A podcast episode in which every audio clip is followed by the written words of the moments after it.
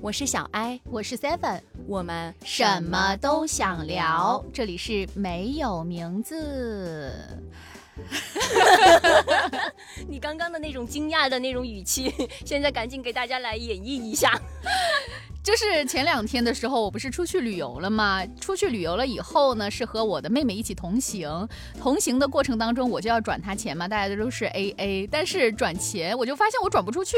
她说我限额了，我就以为是我当天的那个额度超了，我就想第二天再转给她。结果我第二天还是转不出去，甚至到第三天、第四天的时候，我就一直转不出去账。然后今天的时候，我就让我艾姐陪我去银行看了一下，到底是什么问题让我转不出去钱？难道是谁把我的卡？拿去非法刷单了吗？啊，也只是猜测啊。我就去问了一下，结果他跟我讲，是我超了我的年限额，就我那张卡的年限额是十万，意思就是说我两千块的工资，我一年用了十万块钱。然后他就一直在那感慨。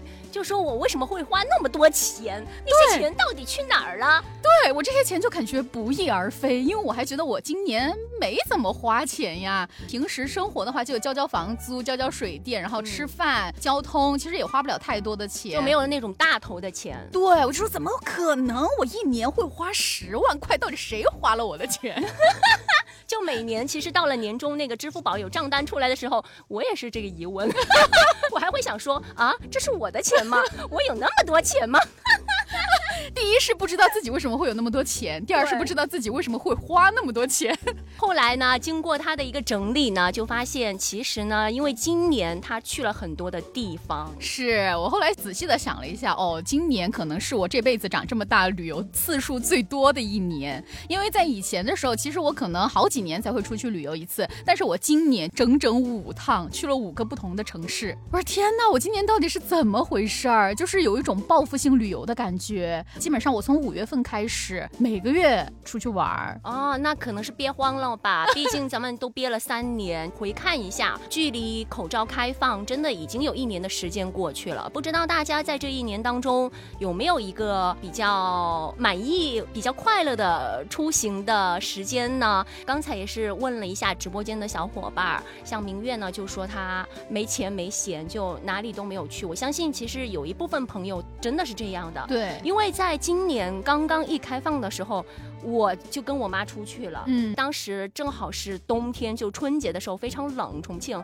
就去到了云南那边，啊，就感觉首先就是人非常多，就是我没有想到我在国内能够排队排三个小时的那种状况会发生。再来呢，就是消费。在花钱方面会更加的肆意一点，以前会其实考虑很多，说哎这个没必要买呀，那个就是可以再便宜一点啊。但是像现在好像出去就是哎呀来都来了，对，就花呗。就会想说哎呀都不知道就下一秒会发生什么，我就万一又被关起来了怎样？就会有一些尽情了，还有有一点就是真的消费水平也变高了。嗯，种种原因看下来，我觉得今年我自己的感觉，虽然出行的时间变多了，但是呢，同时开销也是非常大。对，其实在我刚才去银行之前嘛，我没有想到就是自己一年能花十万。我再倒回来想，我今年就出去了差不多五趟，然后每一趟就两个人嘛，其实这种消费会更高一点，特别是人。多的时候都会选择那种更好一点的吃的呀，或者说多一点的呀，那个价格就要高一点。虽然说大家都是 A 嘛，但其实 A 下来价格也不会说便宜太多。如果是一个人出行的话呢，虽然说也会你想吃啥就吃啥，可是就是不会选择特别贵的，会选择那种稍微平价但是呢又好吃的这一类。反正我是这种哈，所以就。啊，这一年居然花了这么多钱在我的旅游上面，就我旅游的钱可能花的比我买衣服的钱都多。我以前其实在我一年的消费当中，我绝大部分都是买服装。你想女孩嘛，本来这夏天、春天、冬天都会觉得啊没衣服穿，就想买新衣服。但是今年其实我很克制我自己买衣服，就是没有买特别多。所以我就在想，Oh my god，我所有的钱都花在了旅游上。我觉得这是一个很好的现象哎，因为其实衣服对于我们来说稍微的没那么重要了。我。觉得旅行的话，可以让我们看到更多的一些人，还有事，在整个过程当中，我们收获的东西不一样。我反正在年纪大了之后，如果要选择的话，买衣服和旅行，我肯定会选择旅行。在今天的节目当中呢，我们就和大家一起来分享一下我俩在今年。刚刚开放的一年的时间，究竟去到了哪些地方？最开始我也说了云南嘛，也没想到就是会有一个四季如春的地方啊！哎，你是几月份去的云南来着？就春节的时候哦，真的那边可舒服了，那个天气。呃，我其实今年也去了云南，但是我去云南呢是在八月份的时候，给我的第一个感觉就是他们那边的天好蓝，云好大，离我好近。你有一种幻觉，会让你觉得说你一伸手你。你就可以抓到的那个云一样，对我就觉得他们那边就像那种宫崎骏的童话世界一样，那个云大多大朵的，然后特别蓝，就离我很近，我好像一伸手我就能把它抓下来。然后再就是他们那边你刚刚说的四季如春的那个感觉，当时是夏天嘛，在重庆其实是非常热的，就是那种高温让你很不舒服。但是我一去到云南，我就觉得那是我的第二个快乐老家。就有的时候我在重庆我会长一些那种皮肤病嘛，因为我皮肤不是特别好，我很敏感。但是我去了那边，我所有的皮肤病全都好了。其实我最开始去的时候。是在下雨，还有一点冷。我当时其实去的时候，我是全部带的裙子呀、短裤啊，就夏天的着装。对，但是我去到那边真的是冷的不行，我还去买了一个他们古镇特有的旅行披风。人手一件。其实我去云南那几天，我也没有说去到那种很著名的景点，我也没有去到那些山上啊那些。我去的更多的都是古镇，在古镇里边走啊，吃他们的美食啊，我就会觉得好舒服呀。特别是我当时去到了一个刘亦菲她拍了一个电视剧叫《去有风的地方》，当然她就是去那个古镇拍的嘛。我去的那个古镇刚好那一天是中元节，哇，你知道吗？就是整个古镇里当地的人会跪在地上，就是给逝去的人烧。烧纸，摆上那些水果，就是不顾周围那种旅客的眼神，他们就是带着自己的小孩、老人，就在那个地下祈福嘛。然后整个古镇都飘着那种香的味道，嗯，烟熏火燎的。对我就会觉得。那种感觉让我很神奇，就像在另一个空间一样。哎，你说到这个，难道我们俩当时出去的时间撞了吗？因为我去到贵州的那个时间也是正好撞上了中元节，嗯，是中元节的前一天。当时大街上家家户户就开始在外面烧香烧纸。我当时看到那个画面是很震惊的，因为就我们重庆而言，我们已经是不要说在大街上，对，我们在公墓的区域都已经禁止烧纸了。所以说我看到那个画面，我非常震惊。我想说，是可以这样操作的吗？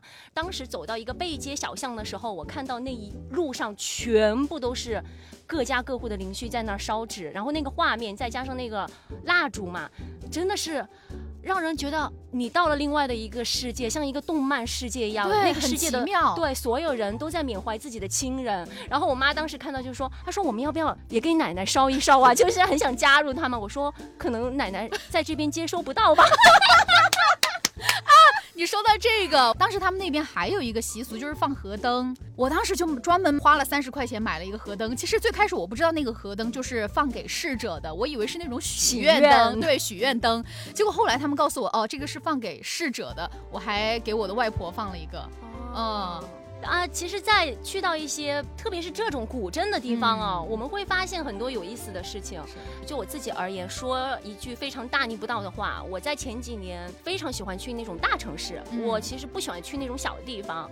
但是我在今年就去到一些地方之后，我发现小地方会更有意思，会更让你发现你很多平时接触不到的，甚至是会让你很惊讶的一些事情。我觉得这个点会让我在今后的一段时间。会想要去一些更加偏远的地方去尝试一下，因为我会觉得增加了我自己的知识，就感觉开了眼界，见了世面一样。我主要是觉得去到这样的地方吧，就是我整个心非常的宁静，因为在城市当中生活的时候，就是大家的节奏都非常的快，然后生活当中也有很多的那种糟心事儿。但是去到那样一个安静、淳朴、接地气的地方，我就觉得自己好像慢下来了，就没有那么浮躁。就是你停下来的那一刻，你会觉得很舒服。至少我自己好像就是被充电了那种感觉。哦，那我觉得你的心态真的比我好很多，因为我曾经也因为想要让自己平静一下，就去丽江那边嘛，就因为小说看太多了，说那边什么啊远离世俗，什么世外桃源，什么乱七八糟的。过去呢，在那个民宿里面，我躺在那个椅子上看书的时候，我根本看不进去。然后我才发现，我自己而言，只要我的内心是浮躁的，我到了哪儿都一样。可能是不是在旅途当中也是一种寻找自我的感觉？就是可能你那个时候还没有遇到那个自己。我觉得如果真的是这样的话，我应该去西藏。是要怎样啊？我要去洗涤一下我的心灵。扯回来，就是刚才是讲到云南嘛，我其实还想跟大家分享一个云南的有趣的事情。它不是可以环洱海嘛？就是整个绕着洱海，一般大家就是走路啊或者干嘛。我们当时就是骑车，你知道吧？花了六十，骑了三个小时，就一直在路上骑车，我就一直往前，一直往前。我就觉得那种感觉特别的爽啊！有时候是，就是当你看不到路的尽头，但是它又一直能往前的时候，你就会觉得我好像在走向世界的尽头一样。对，就是虽然说那一天它其实风很大，而且也比较冷，我穿的也不是很多，因为都知道啊，带的短裤嘛。但是就是在那个路上，你一直骑车往前，然后吹着那个风，看着周围的那些树木，还有那些人的时候，你就会觉得天呐，Oh my God，我被治愈了。嗯，对，很爽，一路向前不回头。哦，大家可能听不出来这首歌，这是蓝心湄的一首歌，但我记不起名字了。感觉很好哎，嗯，就是感觉融入了整个那个世界一样。我有一次也有过类似的一个体验，就是当时是在北京机场回市区的路上，我朋友来接的我，当时就开车嘛，正好那段时间天上的云特别漂亮，嗯，他一直往前面开的时候，我也是看不到尽头，然后我就觉得我已经马上要到世界的尽头一样，很美好，就感觉好像脱离了现实。一样，哎，对，就是旅行当中有的时候有一瞬间带给我们的那种感受是无法用语言去描述的，就是你只有在当下你才能感觉到那种不一样的感觉。我在说绕口令吗？再讲到就是之前你不是有提到贵阳嘛？其实这一次我也去了贵阳，我还记得他们那个贵阳的 slogan“ 避暑之都，爽爽贵阳”。对我也是当时听到就是 Seven 回来之后告诉我贵阳的一些事情，才让我对这个地方有兴趣的。主要是吃的，我的妈呀，真的非常的符合我们重庆人的胃口。对我就是去了四天的时间都没有吃完那边的东西，我就想说，我除了乐山，真的。贵阳已经是在我的单子当中，就是全国排名第二好吃的地方了啊！真的好吃。这一次去贵阳是和我的那个朋友他们自驾游去嘛，我朋友买了新车，然后就说大家可以一起自驾游出去玩一次，选了一个贵阳，因为贵阳首先是离我们重庆特别近，嗯，然后再就是呢，那个地方刚好又是可以避暑，就是夏天没有重庆那么热。但是我去了以后，我觉得还是很热了。我们去了以后嘛，你知道吧，年轻人他就是喜欢到处去打卡吃的，我们就去吃了什么烙锅、洋芋才。是我觉得最经典的，我最喜欢的就是贵阳的那个洋芋包饭。云南他们的土豆也做的很好吃，纯烤的那种，撒上辣椒面儿，我都没有吃到。当时，反正当时我去云南吃了那个饵块，我不是特别喜欢啊，我也不是很喜欢他们那个口感。当然只是我们主观的啊，对对对对对，这个比较主观啊。然后去到那个贵阳嘛，也是去了古镇，觉得现在这些好多地方都是有那个古镇，每个城市都有瓷器口啊。对，当时我和我的朋友们去到了贵州那边。当地的古镇叫乌江寨，乌江寨其实它白天和晚上是两个感觉。白天的时候，你可以坐在他们的古镇里边喝茶，然后走一走，看看他们那边的树。虽然说这个古镇非常的人工化，不是原始的那种古镇翻新的，但是我觉得那个地方好漂亮。晚上的时候呢，它会有那种灯光秀，还有篝火表演，还有就是那种当地的居民在水上给你表演那个什么水上漂，一根竹竿呢，然后就在上面各种跳过来跳过去，翻过来翻。翻过去杂技嘛啊是，但是但很厉害啦，但是很厉害。但是我觉得贵阳给我的还有一个感觉，就是它的天气变化的比重庆的还快。当天你看着太阳特别大，然后艳阳高照的，结果下一秒就开始下雨。那云南也有一点这种哎，上一秒就是晴天，下一秒又一会儿下雨，但是那个雨来的也很陡。也结束的很快，嗯，然后又开始出太阳，就有的地方的天气也会让人觉得说很奇怪、很神奇。我是在 Seven 去贵阳回来之后去的，所以说呢，也有向他打卡到一些地方，比如说白宫那个地儿，嗯，哦，我当时带我妈去的时候呢。真的是有被吓到。我去，好大，超级大，那个私人别墅还是真的好大。我真的第一个感觉就是 好大，谁家的房子那么多房间？对。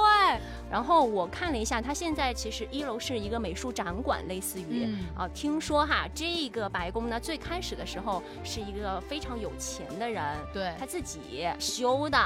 后面呢，因为一些啊债务问题，目前这个白宫呢，听说是已经被几个人同时接收下来，就是在进行一个展览啊、演出之类的一个运营。白宫其实是一个非常火的，就是贵州那边的打卡地。家人们最佳的位置不是在它的门口，是在它对面的那个河那儿，就是很多很多的小伙伴都在那边拍照。我们当时在那边拍照，就拍了好多，而且我们还会给别人拍。有一对情侣嘛，就是在那边站。着，但是呢，就是可能没有人帮他们拍照吧，也不知道是不好意思还是怎么的，我就在后面帮他们拍了一张背影，然后我就说，呃，小姐姐，我刚才帮你们拍了一张照，想做给你。出去的话，如果没有人帮你拍照的话，是一个很痛苦的事情。前两天我不是去了青岛嘛，就是在那儿拍海鸥嘛，当时就有一个小姐姐，她就说我是一个人来旅游的，你能不能帮我拍一下照？我是非常热心，我说好的好的，我帮你拍吧，然后我就赶紧把我的手套取下来，你知道吗？其实取下来的那一瞬间，我的手就已经被冻僵了，因为那边的风真的很冷，零下十度的风，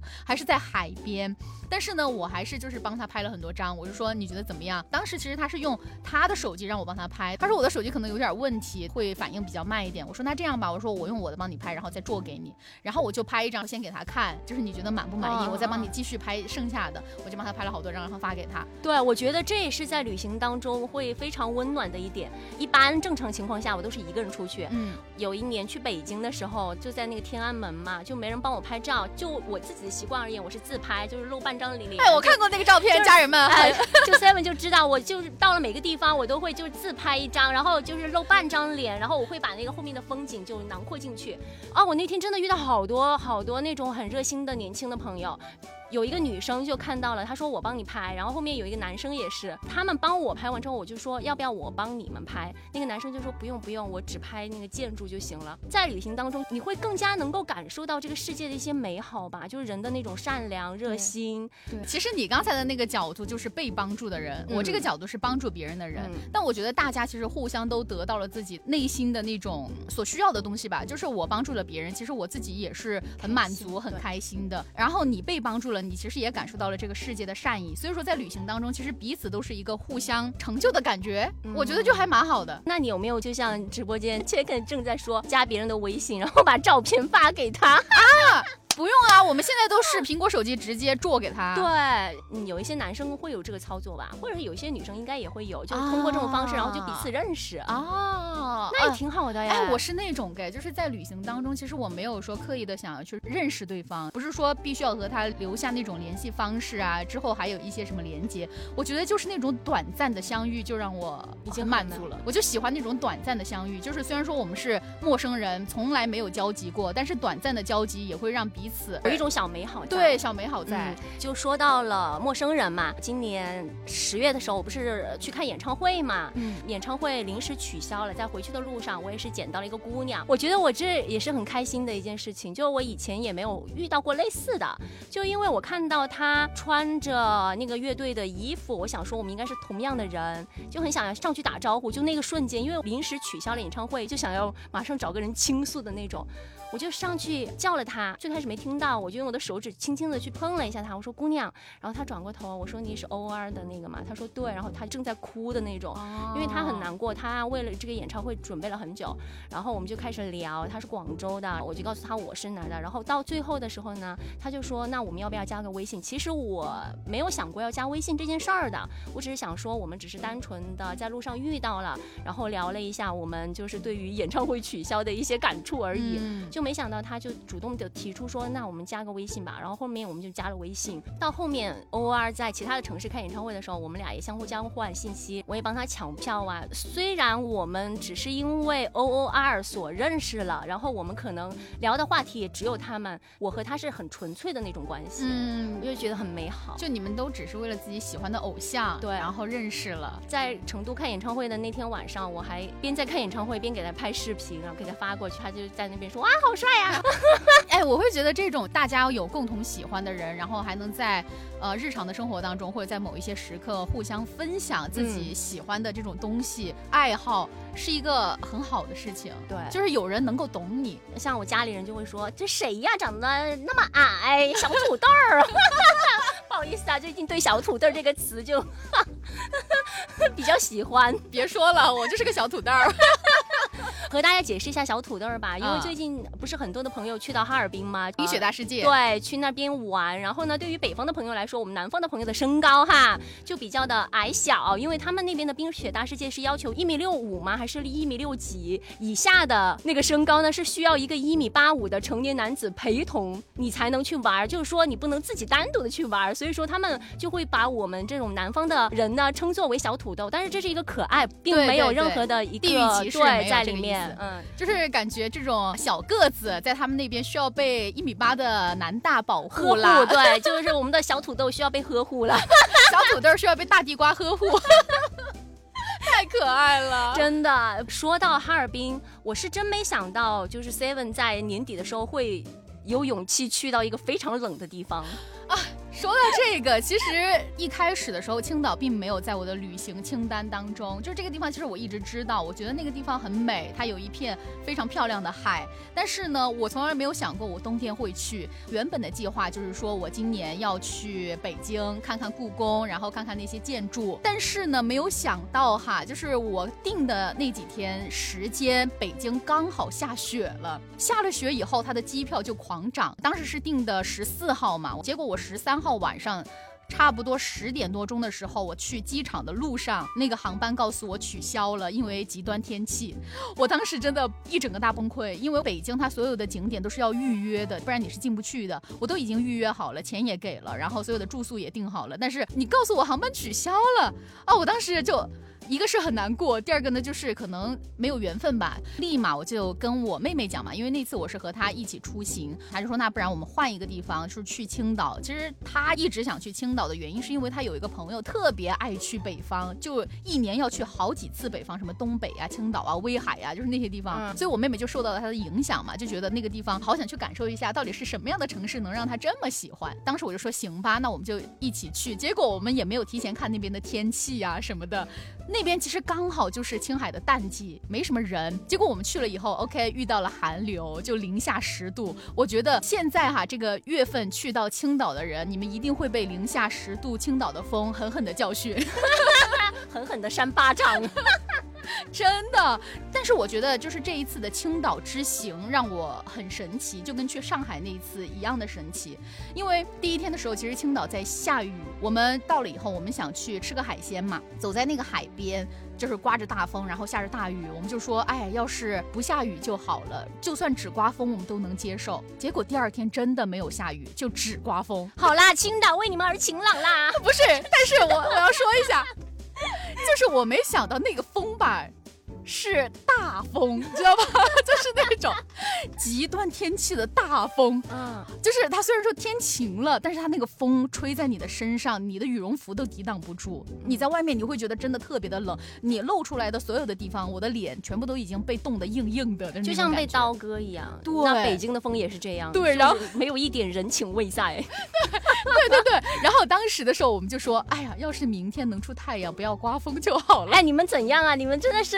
得寸进尺，但是我爱青岛，因为青岛满足了我。第三天的时候，青岛出了大太阳，真的，但是还是在刮风了，只是风没有那么大哈。我想说，那你要不要第四天许个愿，告诉你中奖号码呀？真是的。真的就，我就觉得好神奇呀！然后第三天不是就出了太阳吗？也满足了我在海边看日落这一个愿望。就反正我就觉得好神奇，就是这一趟旅行，虽然说很冷，极端的冷，我从来没有感受过这么冷的天气。但是我看着那个海，波光粼粼的海鸥在我的头上盘旋拉屎，没有事。虽然当时我一直担心它会在我头上拉屎。真的？等一下，你是不是对浪漫过敏啊？我真的很害怕耶！我当时在云南看那个海鸥也是，因为很多嘛，就很怕那个屎就是不小心拉在我头上。当时我也有这个担忧。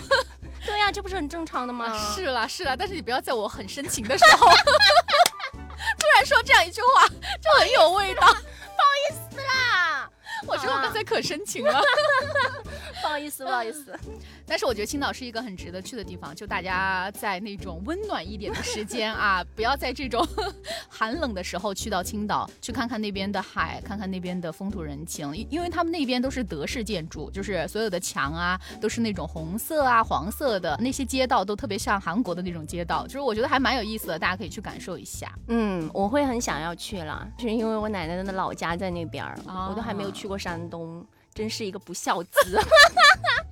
没关系啦，总有机会会去的呀。人生那么长，其实这样整理下来，今年真的还去了蛮多的地方。比如说 Seven 和我今年都有去上海，嗯，然后他是去的动物园哦，没有什么动物园，人家去的迪士尼，迪士尼还差不多了。当时我们前面还有一期节目讲了我去迪士尼的，对。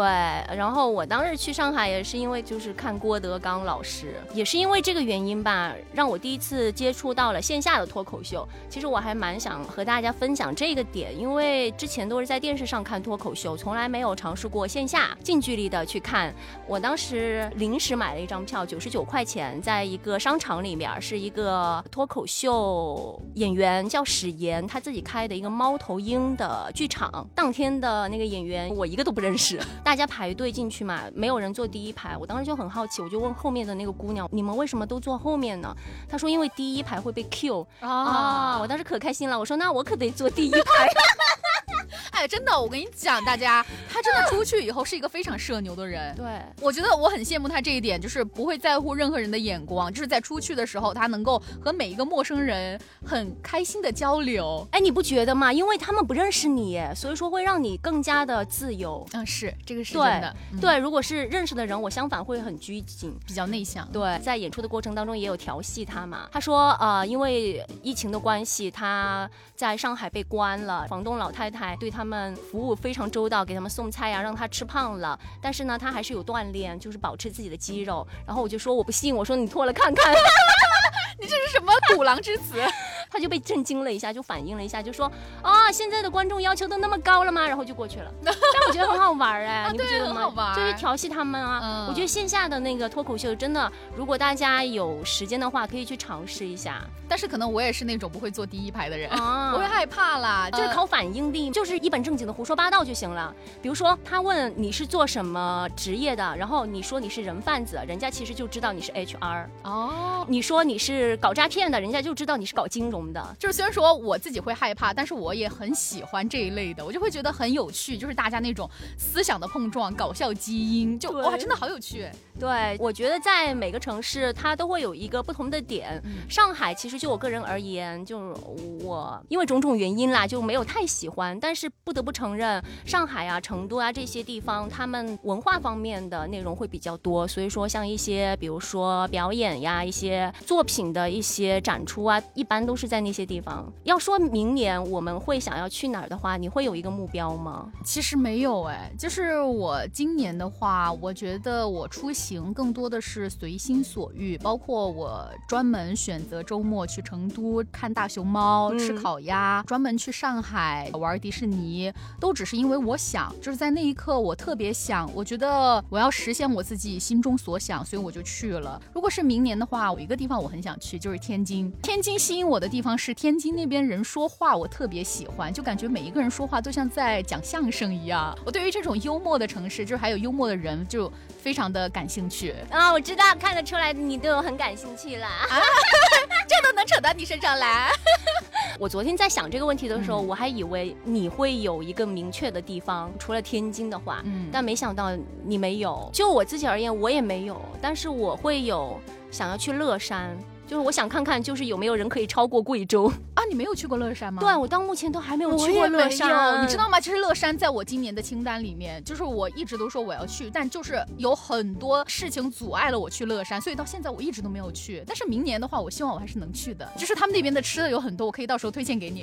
对，因为我就是看到吃的太多了，就是说你不用去做任何的攻略，他们说那边的任何一家店都是好吃的。对，我就很想和贵阳 PK。一下了，就其他的地方的话，也是就看。看看吧，因为在当下的这个环境当中，也不知道就是明天和意外哪个会先来，就不用特别计划。我觉得，对，因为计划也永远赶不上变化啦。是啦，就可以看出，就是北京之行也是让 Seven 就是 深刻明白这一点。但我觉得这也是旅行当中很有意思的一个点啦。对，就你可能会做一些计划，像有些朋友他们会计划非常周全，比如说今天要干什么，特种兵的那种。嗯，但是总会有一些意外，把你的所有计划全部都打到。虽然说这一次去北京之行没有完成，但是我去了青岛，我也就是有意外的收获。无论是吃到了我从来都不愿意吃的海鲜，是我发现那边的海鲜真的很好吃，因为它的调料太有特色了，是那种非常酸，然后里面又有很多的葱姜蒜，哇，真的很美味，重口一听就是哇，真的很爽，大家可以去试一下。第二个呢，就是那边的风土人情，其实他们北方人说话很热情，无论是我遇到的就是服务员，还是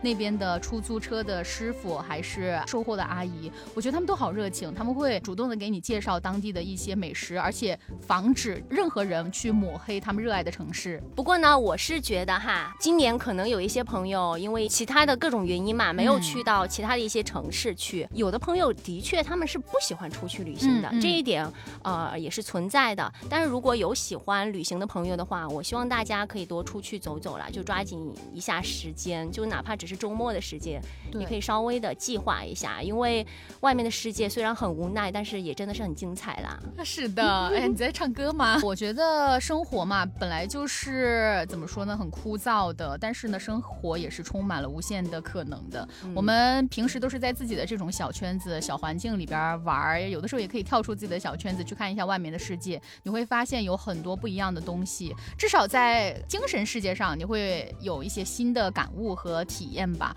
然后你遇到的一些人。和一些事情也能够最后组成一个你生命当中非常奇妙的一环。对，嗯，就回头想想也会觉得，哪怕只是一个瞬间，那也是很有意义的。嗯，其实就是人生没有意义啦，这些就是意义啦。对，就当下的每一刻就是意义。对，希望大家能够在二零二四年好好活着吧。啊，二零二四年也能够去干一些自己想干的事情吧，就是一定要行动起来。对，好，那这一期的节目就这样喽，大家拜拜，拜拜。